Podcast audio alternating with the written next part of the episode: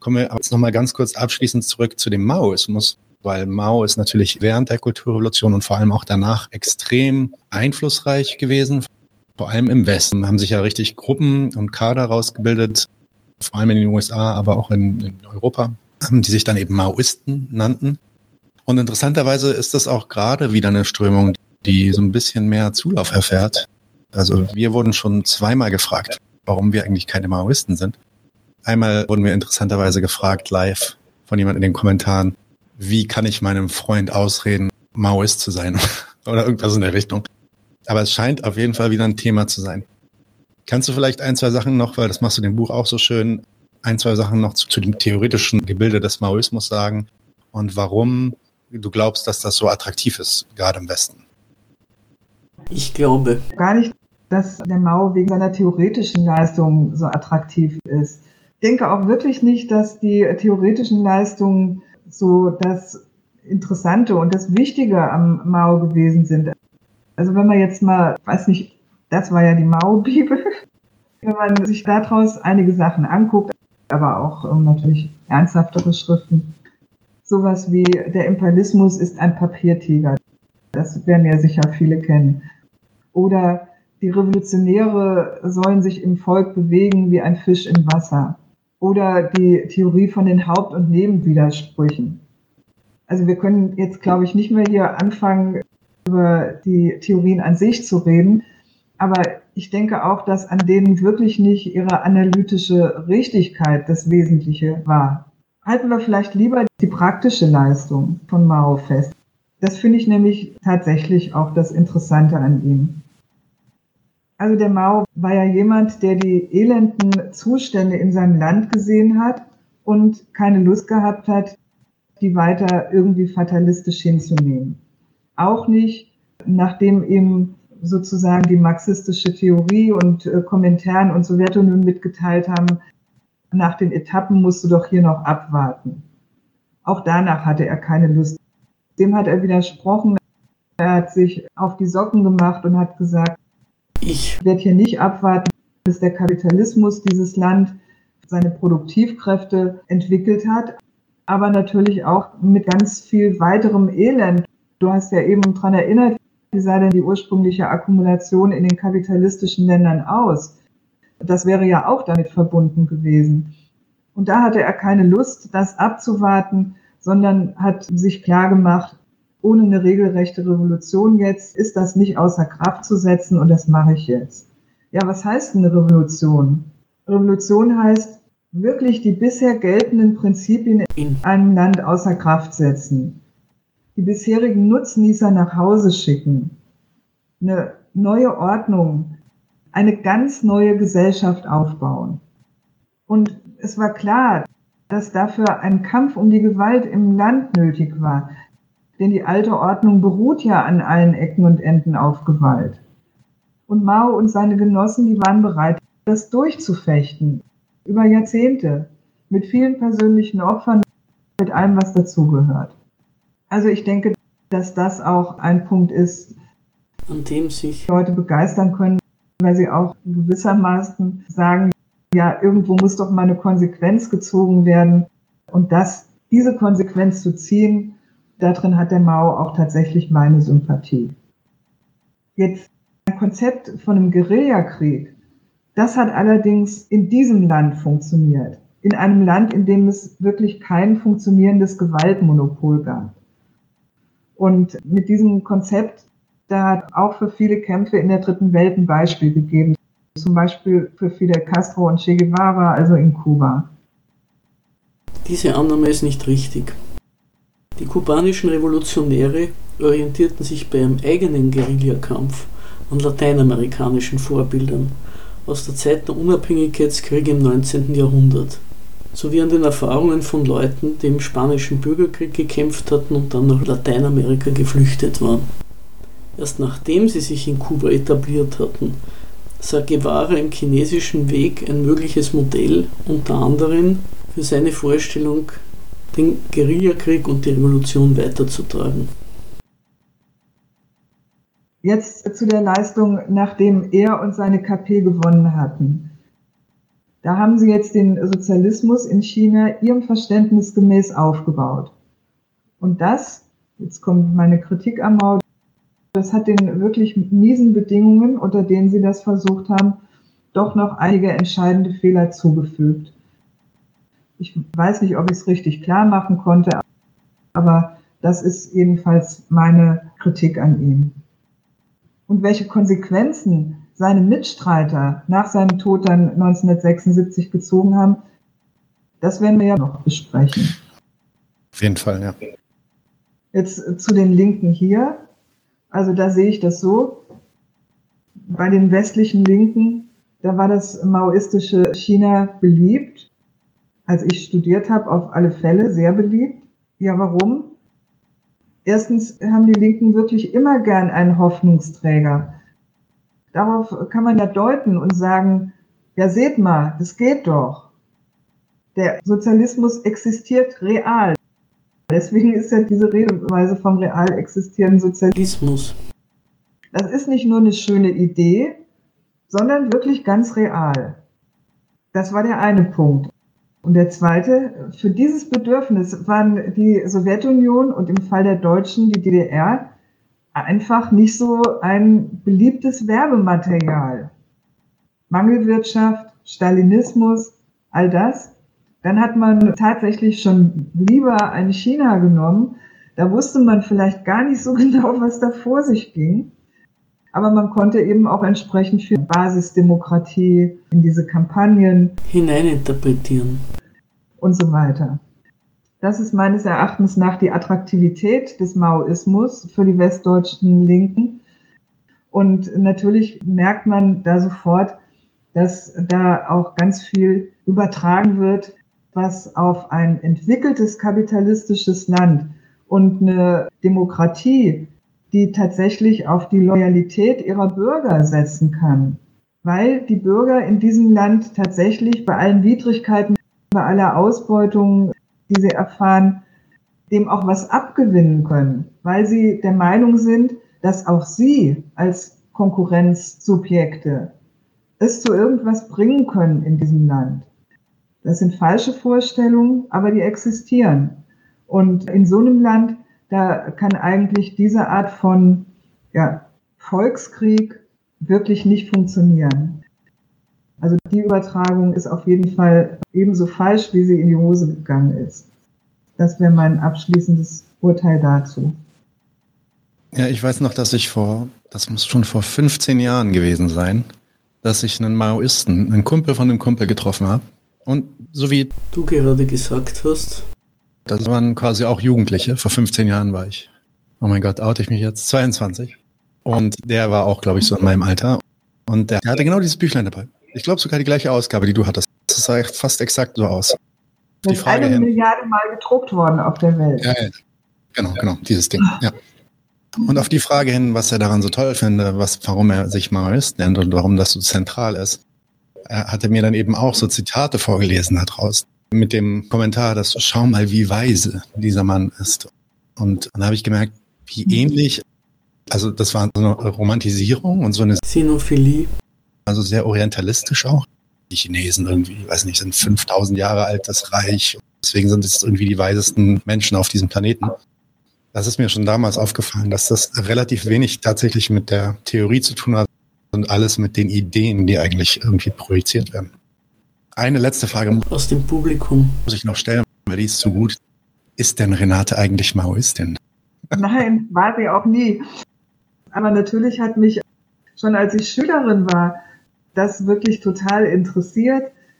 Die Hälfte des Himmels war das erste Buch, was ich darüber gelesen habe. Und ab da hat mich das Thema Sozialismus in China eigentlich immer schon voll interessiert. Der Untertitel von deinem Buch ist ein Lehrstück. Man kann wirklich unheimlich viel darüber lernen. Beides über den Kapitalismus, aber eben auch über das, was der Sozialismus eventuell sein sollte ja. oder nicht sein sollte. Also es ist echt fantastisch. Der dritte Teil deines Buches ist der zur kapitalistischen Öffnung Chinas. Deng Xiaoping, alles nach 78. Als nächstes reden wir jetzt über das heutige China. Ich freue mich auch, dass wir heute über die Öffnung Chinas zum Kapitalismus reden. Immerhin ist das wirklich ein buchstäblich weltbewegendes Thema, weil es die Welt ganz schön auf den Kopf gestellt hat. So ist das, die Welt und zwar alle dort. Ich glaube vor allem äh, wir als Linke oder als Kommunisten, wie wir uns verstehen, sollten da auf jeden Fall einen nüchternen und äh, materialistischen Blick drauf haben. Und deswegen äh, finde ich dein Buch auch so wertvoll. Fangen wir direkt an und reden nicht lange um den Brei herum. Wir machen jetzt natürlich einen recht gewaltigen Zeitsprung in das Jahr 1978, in dem Deng Xiaoping quasi offen den endgültigen Bruch mit dem Sozialismus eingeleitet hat oder zumindest mit der Planwirtschaft vollzieht und quasi eine Öffnung der chinesischen Märkte forciert. Wer war eigentlich dieser Deng Xiaoping? Kannst du uns das nochmal in Erinnerung rufen? Du hast ja auch in den letzten Folgen schon darüber gesprochen. Und was war seine Position in der Partei vor 78? Und vielleicht auch, wie stand er eigentlich zu Mao vorher? Ja, also so ganz offen war dieser Bruch 1978, glaube ich, nicht. Jedenfalls hat er nicht stattgefunden als Verabschiedung des Sozialismus beziehungsweise der Planwirtschaft. Es fand eher sowas statt wie eine offizielle Selbstkritik an der Kulturrevolution, über die haben wir ja letztes Mal gesprochen. Und vorher praktisch waren schon die letzten Vertreter dieser Linie der Kulturrevolution, die sogenannte Viererbande, zu der auch Maos Witwe gehört hatte, entmachtet und verhaftet worden. Die neue Linie die jetzt ausgearbeitet wurde für die Zukunft, die hat man damals als sozialistische Modernisierung bezeichnet. Und ich glaube, daran kann man sehen, dass man zwar eine neue Phase einläuten wollte, aber gleichzeitig eben keinen Bruch mit der Vergangenheit ausgerufen hat zum Verhältnis dieser Reform zur zunächst mal weiter existierenden Planwirtschaft und dem westlichen Ausland, da kommen wir ja gleich. Ich hätte nur noch eine kleine Korrektur. Du hast jetzt von der Öffnung der chinesischen Märkte gesprochen. Märkte in unserem Sinn, die gab es zu diesem Zeitpunkt noch nicht. Die waren erst ein Resultat dieser Reformen und ließen noch sozusagen ein paar Jahre auf sich warten. Also jetzt ein paar Worte zu Deng Xiaoping. Der war als junger Student und Fabrikarbeiter nach Frankreich gekommen, war dort zu den Kommunisten gestoßen und studierte dann weiter an der Sun Yat-sen-Universität in Moskau, war Teilnehmer am Langen Marsch, Kämpfer im Bürgerkrieg also man kann sagen, ein Mann der ersten Generation der kommunistischen Partei in China. Beim großen Sprung, da hatte Deng angesichts vor allem der verheerenden Folgen und mangelnden Fortschritte zu den Kritikern gehört. Und in diese Zeit gehört auch sein berühmter Ausspruch, ich zitiere den mal, Gegenwärtig kommt es vor allem darauf an, mehr Getreide zu produzieren. Solange die Erträge steigen, ist auch die private Initiative des Einzelnen erlaubt. Egal, ob schwarz oder weiß, Hauptsache, die Katze fängt Mäuse.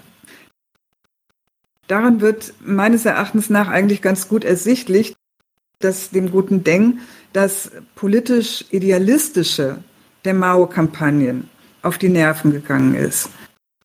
Zur Erinnerung, Mao hatte ja angesichts dessen, dass der jungen Volksrepublik so ziemlich alles an Technik und Produktionsmitteln gefehlt hatte, versucht, diesen Mangel durch eine Mobilisierung der Massen auszugleichen.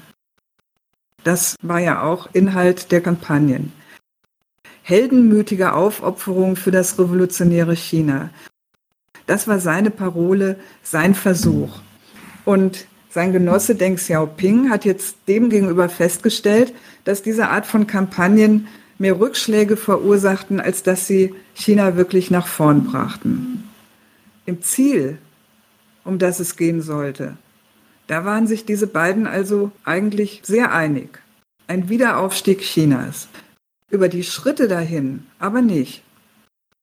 Da kritisierte Deng den Weg von Mao, der zum Beispiel auch der Meinung war, dass Rot vor Fachwissen geht. Das ist ein ganz berühmter Ausspruch von ihm. Rot geht vor Fachwissen.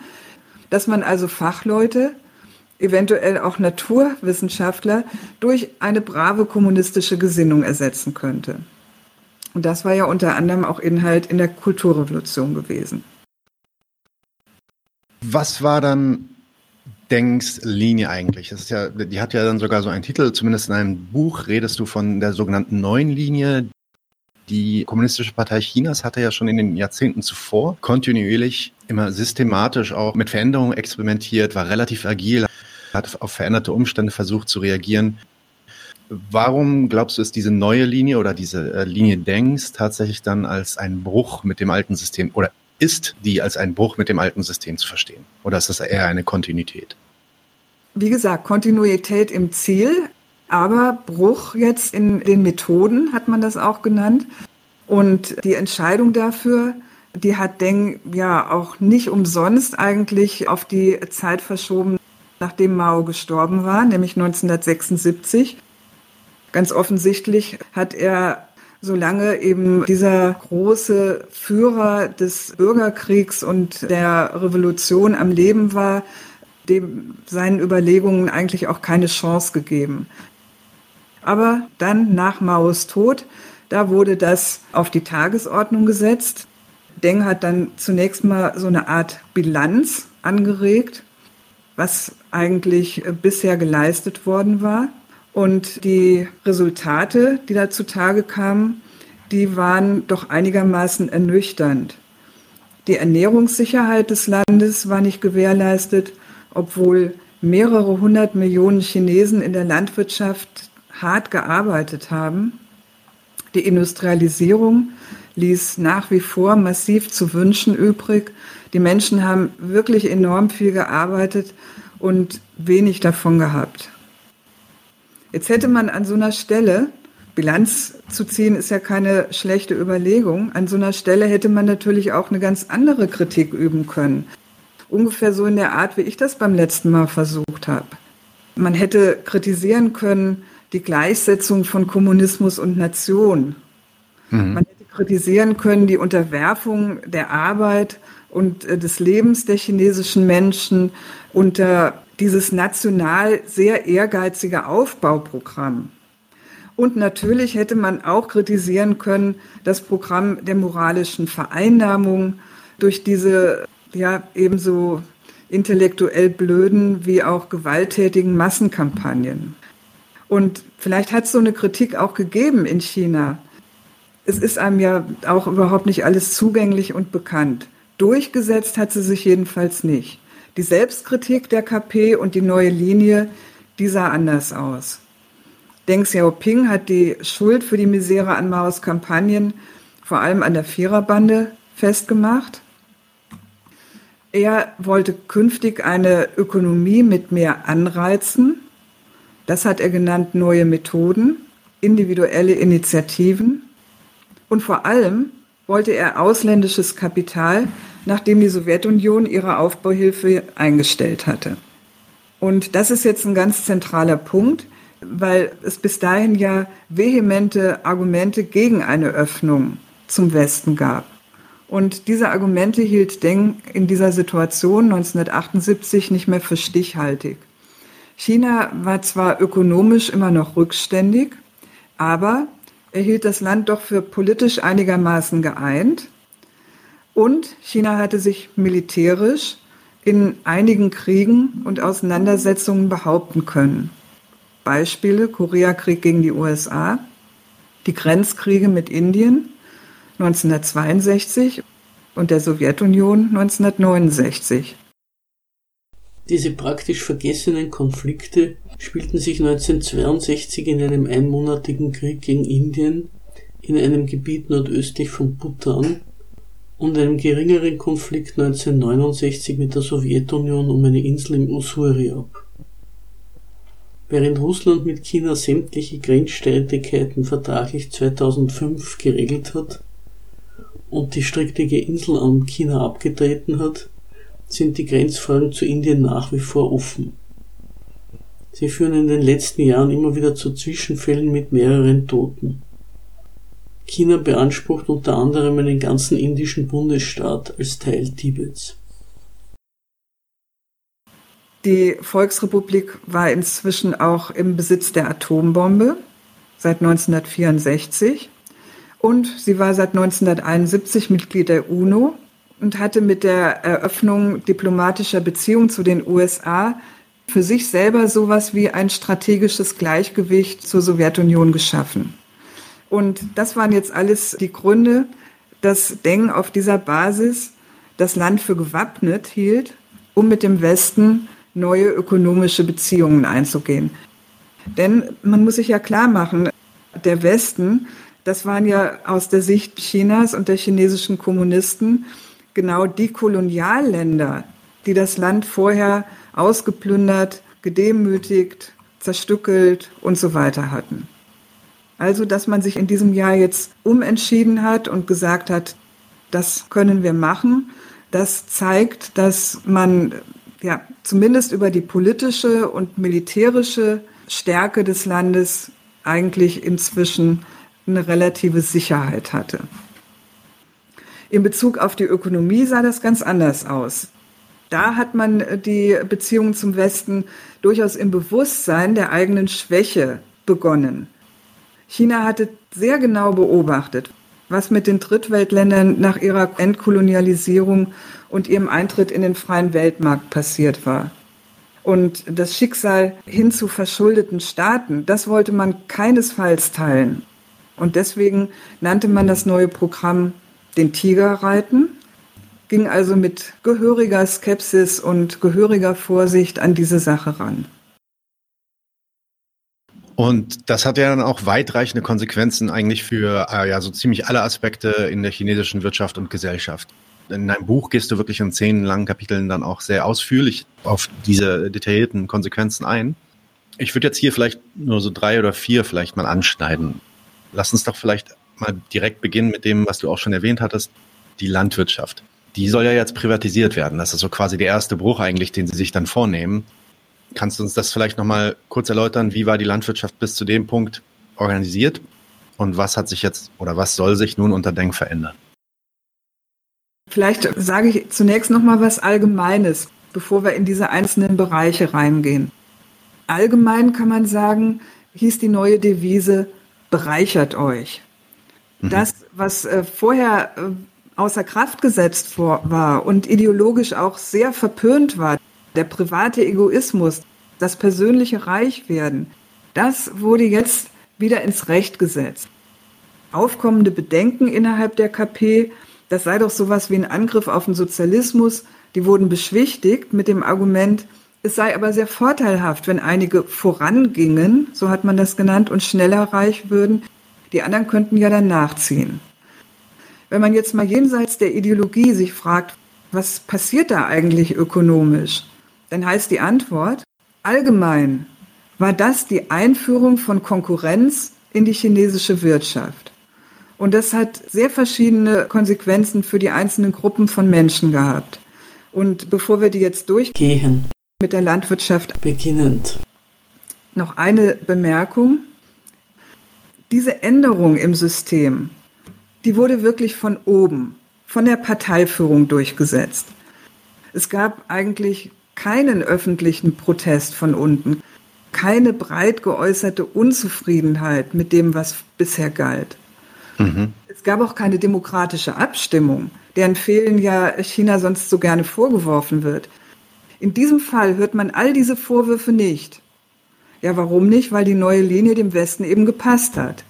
Und im ja. Gegenteil, man kann sogar festhalten, Deng Xiaoping, der diese Linie parteiintern durchgesetzt hat, der wurde vom Time Magazine zum Mann des Jahres gekürt. Ich glaube 80, weiß ich nicht mehr genau. Aber jedenfalls gelobt.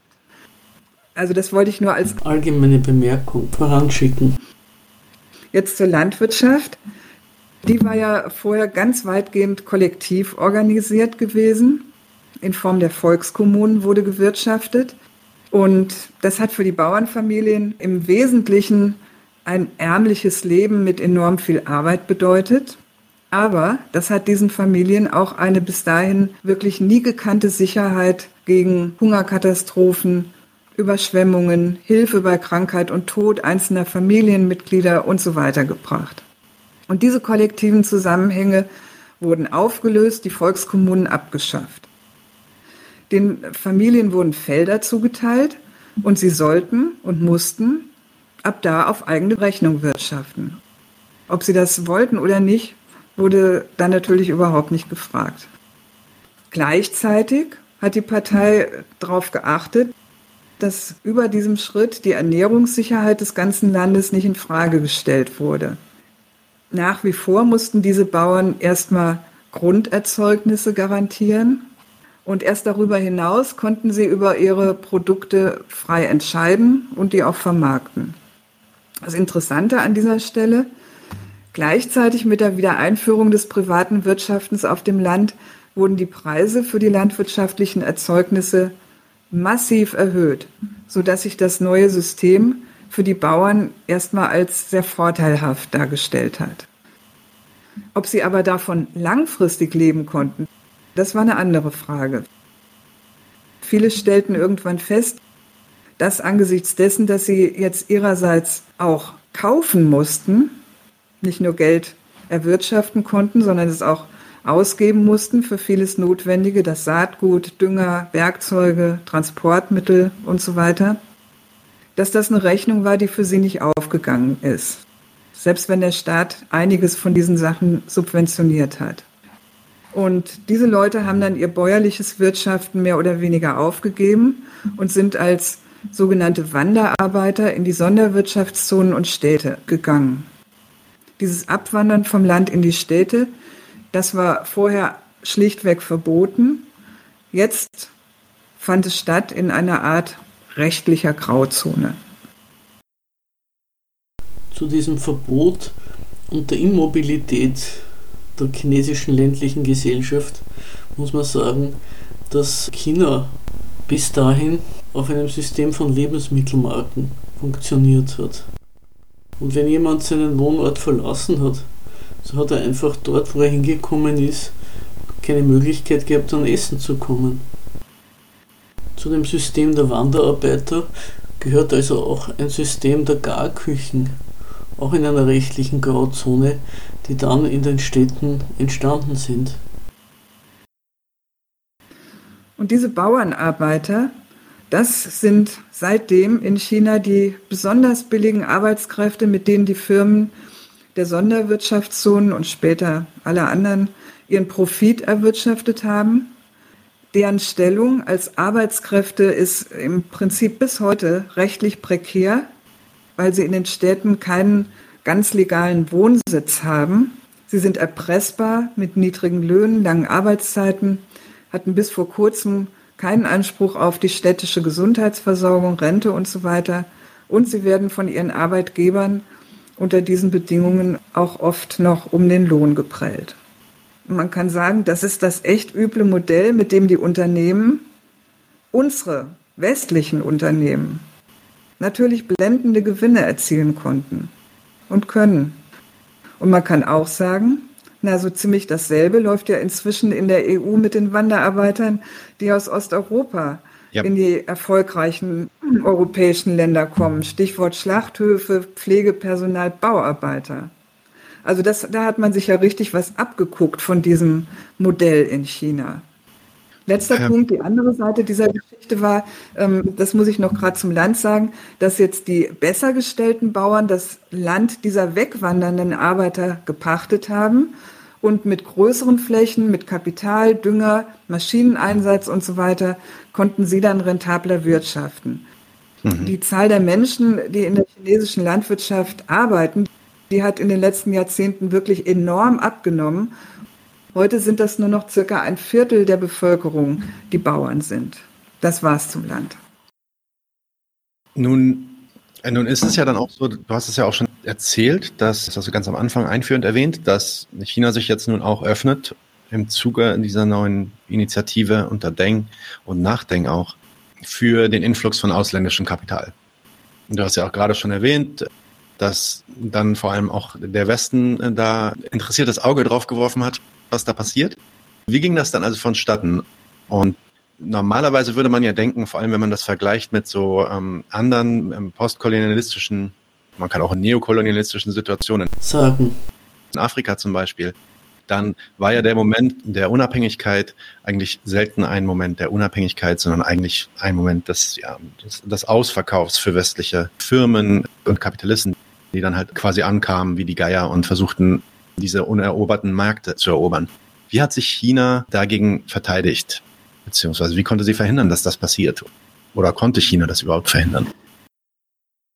Ja, das war für die jedenfalls eine ganz wichtige Frage, wo sie im Prinzip auch wirklich, habe ich ja vorhin schon gesagt, sehr vorsichtig zu Werk gegangen sind. Als erstes war schon mal für sie ein wesentlicher Punkt, dass sie die Öffnung in Form von Sonderwirtschaftszonen begonnen haben. Das heißt, sie haben nur einige Regionen ihres Landes an der Ostküste ausgewiesen. An der Ostküste deshalb, weil die Produkte exportiert werden sollten, also zunächst mal für den Weltmarkt konzipiert waren. Die innere Wirtschaft der Volksrepublik, die ist wirklich zunächst unberührt geblieben und hat auch weiter nach Plan funktioniert. Das war schon mal deswegen, oder die Erwähnung ist deswegen wichtig, weil es eben keinen Zusammenbruch der Produktion und der Beziehungen zwischen den innerchinesischen Unternehmen gab, wie wir den beispielsweise in der Sowjetunion infolge der Gorbatschow-Reformen sehen können. Also die innere Wirtschaft Chinas, die blieb zunächst mal davon ziemlich unberührt. Das war ein Punkt.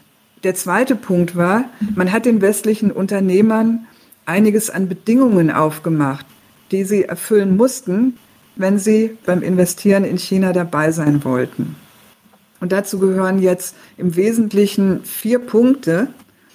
Erster Punkt, die Ausländerfirmen mussten chinesische Partner akzeptieren, sogenannte Joint Ventures, was mhm. dafür sorgen sollte, dass damit langfristig auch chinesische Firmen weltmarktfähig werden sollten.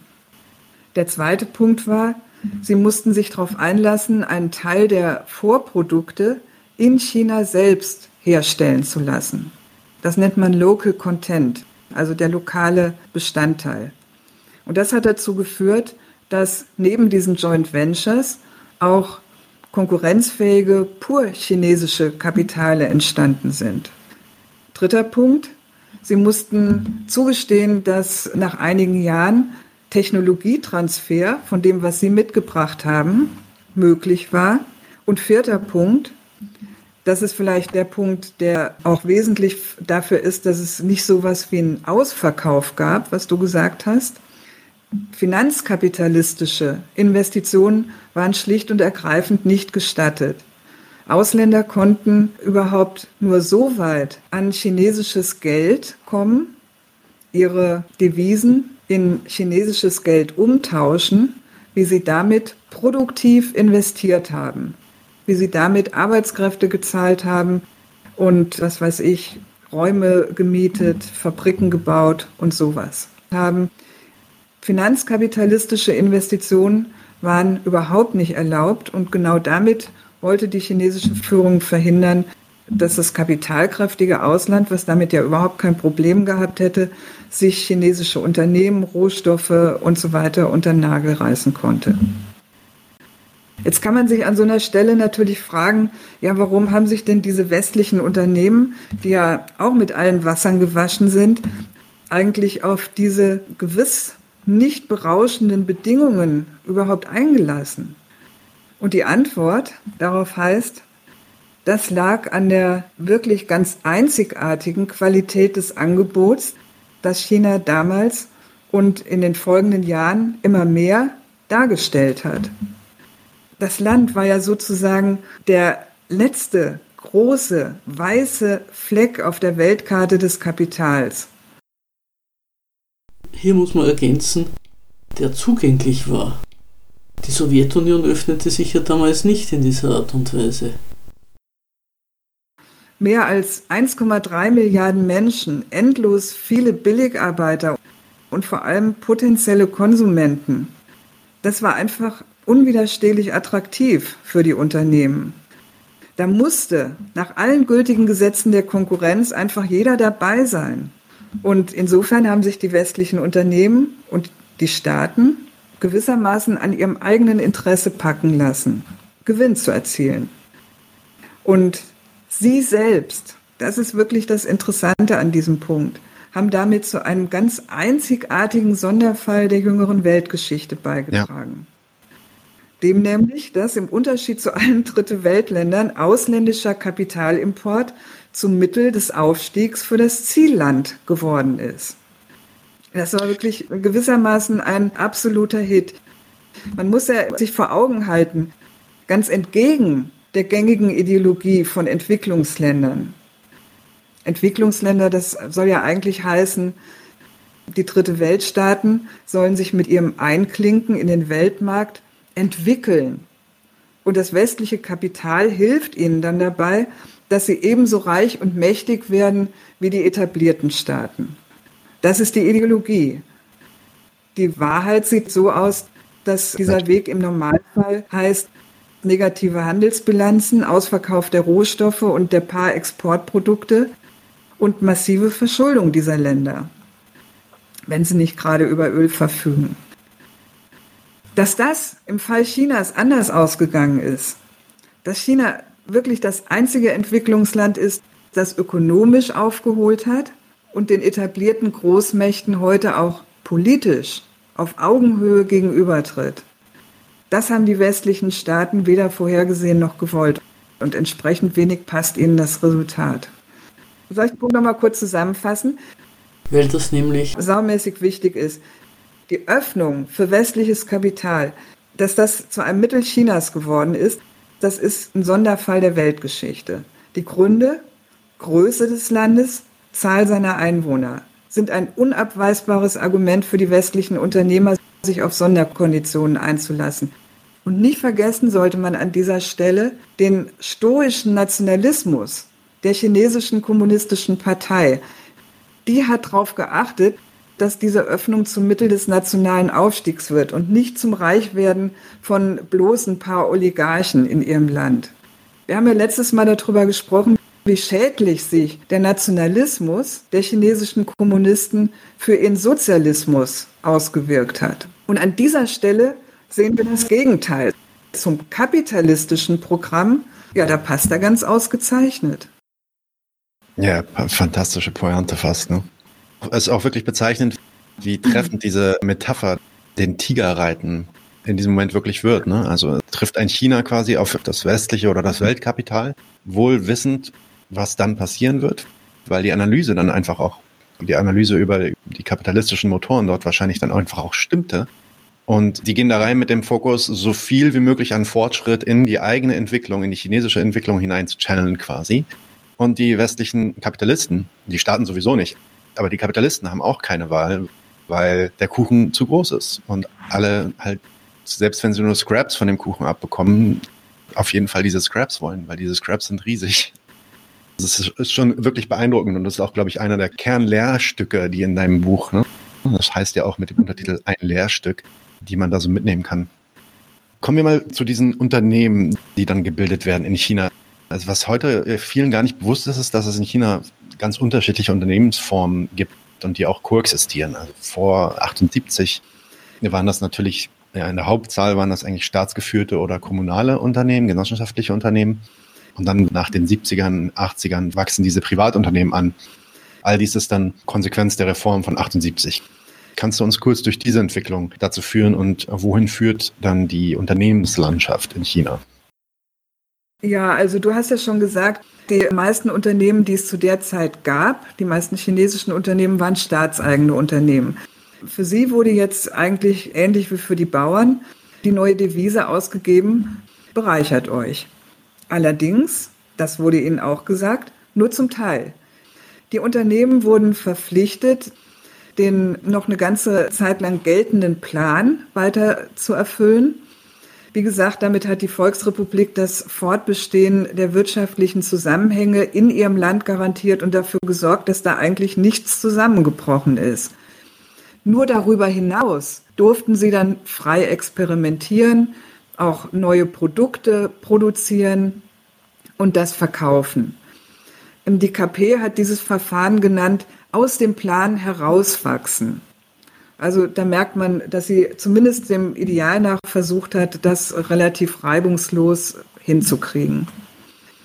Und gleichzeitig hat sie neben den staatseigenen Unternehmen jetzt so nach und nach auch private Unternehmungen erlaubt, die dann auch nach und nach immer mehr Arbeitskräfte beschäftigen durften.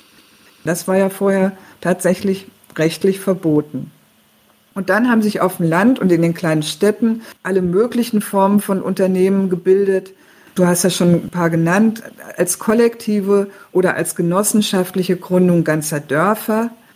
Da kamen übrigens die während des großen Sprungs gegründeten Produktionsstätten, wenn ihr euch noch erinnert an letztes Mal zum Zug. Zum Teil waren das aber auch Unternehmen von Provinzregierungen oder auch der Volksbefreiungsarmee. Die hatte auch eine ganze Menge an Transportunternehmen, Hotelketten und so einem Krempel begonnen. Also ein ziemlich buntes Durcheinander von Unternehmen, die als diese Formen übrigens auch bis heute nebeneinander existieren. Und diese neuen Privatunternehmen haben dann ähnlich wie die Bauern einen ziemlichen Sortierungsprozess hinter sich gebracht. Sie mussten sich ja jetzt an den jetzt entstehenden chinesischen Märkten oder auch als Anbieter auf dem Weltmarkt erstmal bewähren. Und das konnten am ehesten diejenigen, die Zugang zu Kapital oder Ressourcen hatten, also diejenigen, die in Verbindung zu staatlichen Stellen standen, zu den Banken oder eben der Armee, die ja von Haus aus selbst über Ressourcen verfügt hat. An dieser Stelle, da gibt es noch einen interessanten Punkt. Da liegt nämlich ein oder man vielleicht sogar auch der Ursprung von dem, was als Korruption in China bezeichnet wird. Und ich habe jetzt absichtlich bezeichnet wird gesagt, weil das damit angesprochene chinesische Phänomen bisschen was anderes ist als die bei uns übliche und uns bekannte Korruption. Bei uns gibt es Korruption dann, im Wesentlichen jedenfalls dann, wenn private Firmen staatliche Entscheidungsträger zu ihren Gunsten beeinflussen. Da merkt man, die Trennung von privaten und staatlichen Seiten ist da die Unterstellung. Mit Unterstellung ist gemeint die Grundlage, die Voraussetzung. Im China dieser Zeit, wo, über das wir jetzt gerade hier nachdenken, während der Transformation einer ehemals sozialistischen Wirtschaft zu einer kapitalistischen, da handelt es sich aber um den Prozess, bei dem überhaupt sowas wie private Interessen aus einer vorher komplett staatlichen Ökonomie heraus entstehen. Also hier ist es nicht, man hat beide Seiten, das Private und das Staatliche, die eine beeinflusst die andere zu ihren Gunsten, sondern über diesen Prozess entstehen überhaupt erst diese beiden Seiten. Und dieses Entstehen, das geht überhaupt nur vornehm gesagt als Un Umwidmung von vorherigem Staatseigentum zu privatem Eigentum. Und richtiger müsste man eigentlich sagen, das geht nur als Aneignung oder als Diebstahl. Und das heißt dann Korruption. Was Renate hier erwähnt, spielte sich in allen sozialistischen Staaten ab. Staatseigentum wurde privatisiert. Dafür gibt es keine Formel.